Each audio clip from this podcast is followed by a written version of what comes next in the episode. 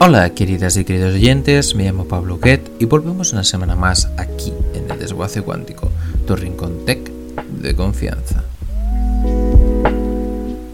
En el lugar donde ahora hallamos uno de los desiertos más áridos del planeta, en el desierto de Venezuela, este solía encontrarse hace entre 5 y 14 millones de años un ecosistema completamente diferente.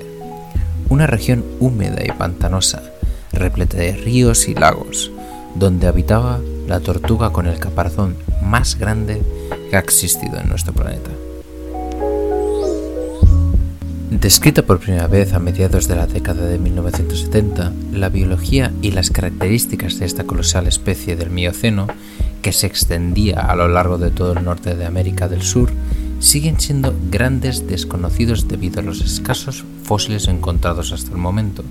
Ahora un grupo de paleobiólogos ha descubierto los restos de un caparazón con cuernos de más de 3 metros en el desierto de Venezuela, lo que indica que este pariente lejano de las tortugas actuales pesaba más de 1100 kilogramos. Esta cifra se traduce en casi 100 veces el tamaño de su pariente vivo más cercano, la tortuga del río de Amazonas, llamada comúnmente en biología Pelocephalus dumerilianus, y el doble que la tortuga más grande existente, la baula marina Dermochelis coriacea.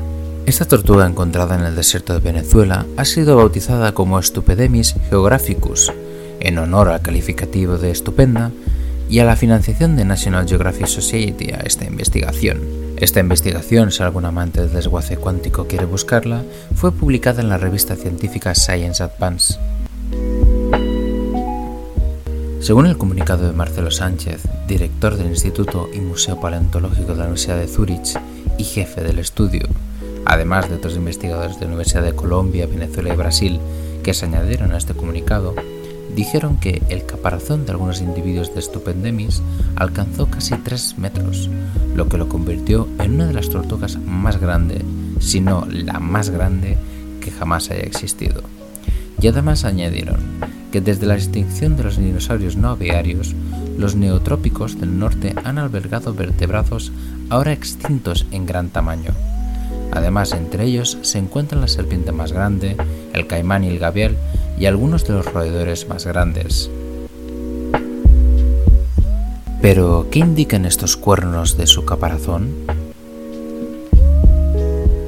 Los dos tipos de caparazones indican que existieron dos sexos de Stupendemis, los machos con caparazones con cuernos y las hembras con caparazones sin cuernos. Este nuevo fósil es la primera prueba de dimorfismo sexual en forma de caparazones con cuernos en este gran grupo de tortugas. En muchas de las áreas estudiadas, los fósiles de Stupendemis coinciden con Purosaurus, la especie de caimanes más grande, Debido a las marcas de mordedura y los huesos perforados en los caparazones fósiles de Stupendemis, los investigadores sugieren que probablemente fue un depredador de la tortuga gigante por su tamaño y tipo de alimentación. Debido a los estudios anatómicos de estas tortugas, se cree que las tortugas de la región amazónica son los parientes vivos más cercanos. Además, los nuevos descubrimientos en la investigación de fósiles existentes en Brasil, Colombia y Venezuela indican una distribución geográfica mucho más amplia de Stupendemis de lo que se suponía anteriormente.